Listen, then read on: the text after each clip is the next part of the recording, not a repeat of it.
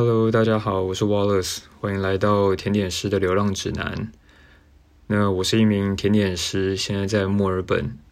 那为什么想要开这个 podcast 呢？那主要是想跟大家聊聊，跟大家介绍甜点师到底在干嘛。那我以前曾经在不同的地方，呃，做过甜点师。那一开始是在巴黎的甜点店，后来去过巧克力店。然后也在西西里岛工作过，然后后来去了饭店，还有呃米其林餐厅当甜点师。那也曾经开过工作室。嗯，我觉得基本上甜点师的呃可能的出路，好像多多少少都碰过一些。然后所以说，呃，觉得有这个机会可以跟大家分享一下甜点师在干嘛。那因为我本身一开始并不是学餐饮的。所以可能这个故事要说的话，要从很早很早之前开始说起。那我其实，在投入餐饮之，在投入甜点之前，我是在呃一个外商投资银行，然后负责做国际金融合约的。那呃以前本来都一直很向往去海外工作吧，然后所以呃那个时候刚好。正在申请美国的 law school，哦，对我是本来是念法律的，然后呃，基本上念法律的，就是呃，我们的出路其中一个的话，就是身边很多有些同学会选择去美国念，呃，我们叫 LM，它基本上就是一个法律硕士。那那时候的计划本来是去美国念书，念完之后，然后在想办法看有没有机会去国外当律师或是之类的吧。Anyways，然后反正那个时候，呃，还在银行工作的时候，呃，有一天我就跟我主管讲说，就是我之后有打算要先去美国念书，然后看能不能请他帮我写推荐信。然后他就说好，那我就那时候就开始就是准备托福啊，然后准备一些申请美国学校的东西了。那但那时候就是呃，工作上面压力很大，然后做的有点有点累，然后有一天在电脑荧幕后面在看那些合约的时候，就觉得好像好像自己的人生是不是有别种可能？因为基本上呃，念法律的路算是蛮窄的吧。就是呃，你未来会会接触到的事情，未来会从事的职业方向，基本上你身边的学长姐都已经走过一遍。那除非你跳痛做很不一样的事情，不然基本上你已经可以预想到未来的职业生涯会是一个什么样子。那这是一方面，然后二方面就是觉得说，既然既然这些事情就是不管是去美国念书也好，然后不管是呃去做什么样子的法律有关工作也好，这些事情就是晚一年去做，晚两年去做，基本上它本质上不会有太大的变化。所以那个时候就想说，哎，那反正迟早可能都要去美国念书，那在去美国之前，是不是可以先安插个一年，然后做一些有点类似 gap year 的事情，就做一些。其他更有趣，一直想尝试，但是一直没有机会尝试的事情。那那时候在在办公室的时候，在电脑后面就觉得，诶，好像好像自己对甜点蛮有兴趣的吧？那呃，对甜点有兴趣这件事情呢，又要回到更早更早之前，就是在我毕业之前，那个时候呃。我还在我在学校写论文，然后那时候在念研究所，然后写论文的时候压力很大嘛，然后就想说作为生活调剂，就想要去修一些呃比较有趣的课，然后就是让生活保持不要那么枯燥乏味，都是一堆学术文献的东西。然后因为呃那时候台大有几门就是大家都觉得你离开之前一定要修的课。像是呃森林生物多样性概论啊、咖啡学啊、可可学啊，那那时候我就想说，哎，其他的几个修过了，但是有一个可可学还没修过，然后觉得蛮有趣的，然后就想要去修修看。那但是其实修可可学算是有一点可可学很很很抢手，因为大家都都很喜欢。那可可学它是它是农学院开的，那呃，他上课的教室在如果如果你有去过就是台大校本部的话，里面有一个实验田。那你要沿着那个实验田一直一直往里面走，旁边会有一些很很像日治时代就留下来的呃木造房舍，然后在那木造房舍旁边呢会有两栋吧，就砖造的房子，然后上面都是盖满了藤蔓，那边就是农学院的教室，那可可学的上课教室就在里面，就很像走到那种森林深处上课的感觉，然后旁边还有水鸟啊，然后还有一些麻雀飞来飞去的。那在那边上课，基本上就是你要修可可学的时候，他就是我第一次听过，就是选修课。一般来说，你就是在选课系统上面就跟人家抢嘛，然后电脑会筛。但那堂课是老师要面试，就是你就是老师安排一天 interview，然后大家去之后就一个一个人进老师的办公室，然后那可可学的老师他会坐在那边，然后手上拿的。纸一个表格什么之类的，然后开始问你问题。那我已经忘记他到底问过哪些问题了，但我印象最深就是为什么我一定要选你来上我的课？那 我好像我也忘记我答案，但我好意思是说，老师你再不让我上，我可能论文交出去之后我就要毕业，我这辈子就没机会学到这堂课。这这虽然听起来好像有点瞎啦，但我也忘了我当初确切到底讲什么了。这依稀记得好像是这个吧。那呃，我为了就是录这个 podcast，然后所以有才特别会去回去翻了一下，呃，那时候是二零一六年，然后二零一六年的日记，然后在到底我上可可学的时候在干嘛？因为呃，现在只记得就是当时可可学带给我很大的很大的感动吧，就是在那堂课就是第一次尝到。生巧克力，然后从生巧克力从生豆，从可可生豆开始做到最后巧克力成品，然后吃到之后就是那种味觉爆炸的感觉，就在脑海里面整个是你的小宇宙，就一直疯狂很多很多星流星划过，然后很多人就觉得这个世界上怎么会有这种滋味？就是我现在只记得，就是我对于甜点的喜好是来自那里，这来自这堂课，然后但是这堂课的细节我是。就是最近，然后才开始翻那个当时的日记，然后才才发现，就是呃，基本上这堂课它算是还蛮扎实，也很特别。因为那时候，呃，这堂课我们特别有买那个巧克力研磨机，然后巧克力研磨机之外，还有很多呃，还有烤箱，然后还有其他烘豆设备。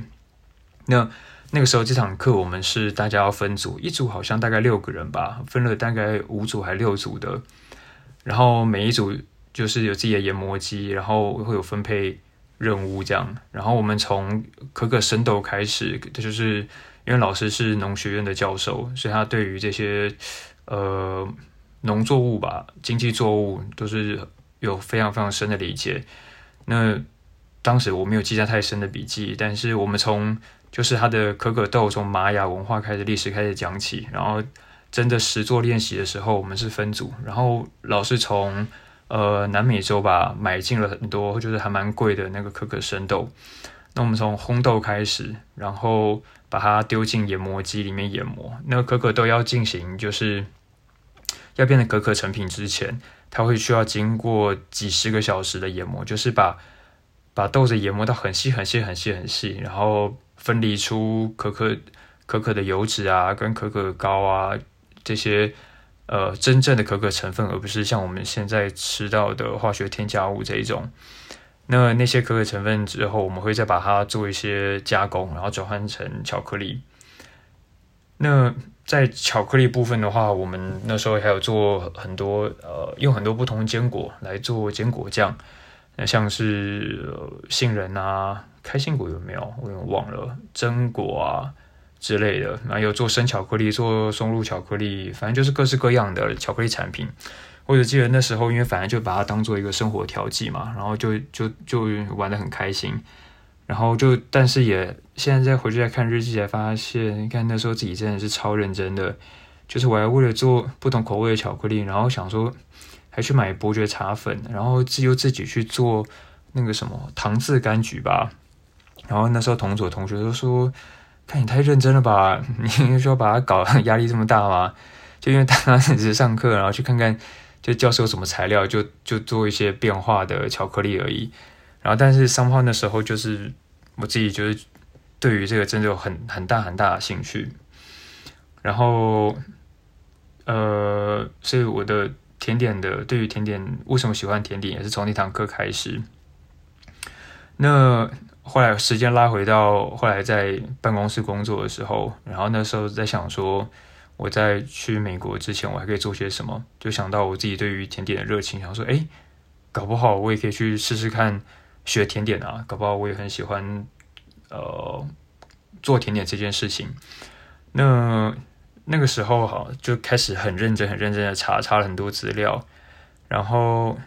在网络上那时候呃有看到一个。陈颖，他那个之前在之前一个学姐，她之前去巴黎就是念过那个绯红底一间甜点学校，那时候就查到这间，那就觉得哎，这间学校好像还不错，然后我就就想要去申请，然后那时候我就跟我主管讲，我说那个老板啊，我不打算去美国念 law school。我想要去巴黎学甜点，然后他就很傻眼，他想说你在说什么东西，在跳痛也跳太大了吧？然后但是 anyways 我就说那我要申请这个，就是可能到时候看能不能麻烦你帮我写推荐信。然后愣了一下，然后他说 OK。然后呃，因为是后来我就申请，然后也申请上飞红迪的甜点学校。那但是申请上之后，等到我真正在犹豫。到底要不要去的时候，后来，呃，后来决定不去。那但是理由就是，因为他的学费其实非常贵，就是当时一年就已经要八十几万，现在都不知道多少钱了。然后你再加上在巴黎的生活费，那就更高。所以说，后来就是考虑了一下之后，就没有就没有花这笔钱。然后，但是还是想要去，呃。还是想要去试试看，去国外试试看吧。那当时我后来就换了另外一个方法，就变成我申请法国的打工度假签。那法国打工度假签好像那一年有七百多个名额吧，但好像没有一年满过，因为好像因为大家都觉得，就是因为法国当地本身你只会英文的话是不够的，就是你如果不讲法文，你在那边找工作会找的很困难。那我那时候是觉得说，呃，在那之前我一直都有在学法文，学了几年吧，然后就想说，嗯，应该没有问题吧。然后反正也就申请打工度假的钱，然后也就就申请过。然后申请过了之后呢，然后那时候就买了机票，然后就准备出发。那时候我还记得机票，机票的机票机票出发的日子好像是三月十九号吧。然后，但是结果在三月十七号的时候，因为那时候刚好 COVID 刚开始，三月十七号的时候，法国就关闭国境。我想说 What the fuck？然后我就出不去了。在台湾完全是那当时二零二零年的三月，台湾那时候就处在于一个平行时空，就是完全就是非常非常的跟天堂一样。但是欧洲那边就是水深火热。那。出不去怎么办嘞？那时候就在想，我也我也已经离职了。那后来就开始在家自学甜点，那就开始去到处去买了很多书啊，上网看了很多资料，然后开始每天在家里有事没事就做各种的塔类啊，简单的那种棒蛋糕啊之类的。那那时候每天在那边做，就觉得好像应该来就自己做也不是办法。然后那时候开始做之后，想说，哎，我就楼下刚好转角有一间咖啡厅，然后我每次只要做什么东西，我就会拿去给那咖啡厅的老板娘吃，然后就问他意见，就是当做一个市场调查这样子。然后给他试了连续一阵子吧，然后某一天，他忽然跟我说，哎，我觉得你上次给我吃那个苹果派真的好好吃，哎，你要不要在我店里卖？我说，哦，真的吗？然后我说，看机会来了。然后我就后来我就开始就是慢慢的，然后呃供应一些甜点到他的咖啡厅里面，然后在做着做着之后，就是自己信心也慢慢增强，然后就开始在网络上开工作室。那那时候接单大概接了一阵子吧，就反正那时候也拉拉 move 刚起来，然后就是越它越来越普及，然后甜点工作室做一做之后，大家的反应好像也都还不错吧。然后，但是在这之间，呃，我同时有一直在上类似法文的家教课。某一天，那我的法文老师，然后他就忽然跟我聊。然后他就说，他有认识就是巴黎的一些甜点店的 chef，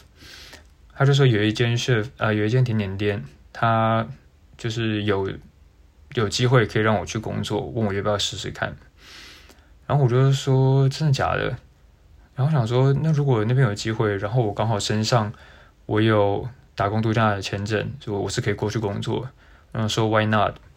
然后但是其实当下我没有很确定到底。我的签证能不能进去？因为那时候法国封城之后，他们就整个呃入境规则就改了嘛，就是基本上一般旅客是不能进去的，除非你是有在当地有居留证，或是有其他特殊的长期签证，你才可以进去。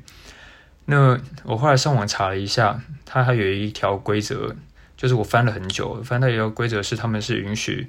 呃 Type D，就是 A B C D 的 D 的签证是可以过去的。那基本上 Type D 的签证都是呃一年以上，就你的一签效期是一年以上的，你才会拿到 Type D。那但是我后来我写信去那个问法国在台协会吧，然后问他们说打工度假的签可不可以过去？那时候他们给我的回复是不行。然后但是我又再看了一片那个规则，我就想说，那我打工度假签是 Type D 啊，那它上面说 Type D 是可以的。那到底可以还是不行呢？那但是有时候就是在这种两两难矛盾的情况下之后，你就觉得你就往最坏的情况想，想说好吧，我即便我去了，那如果假设真的不行，我大不了就被遣返嘛。那如果搞不好真的可以的话，那搞不好那就是另外一个机会。所以我就抱着忐忑的心订了机票，然后马上。就是搭飞机过去，那是我人生就是搭飞机搭最紧张的一次，因为就是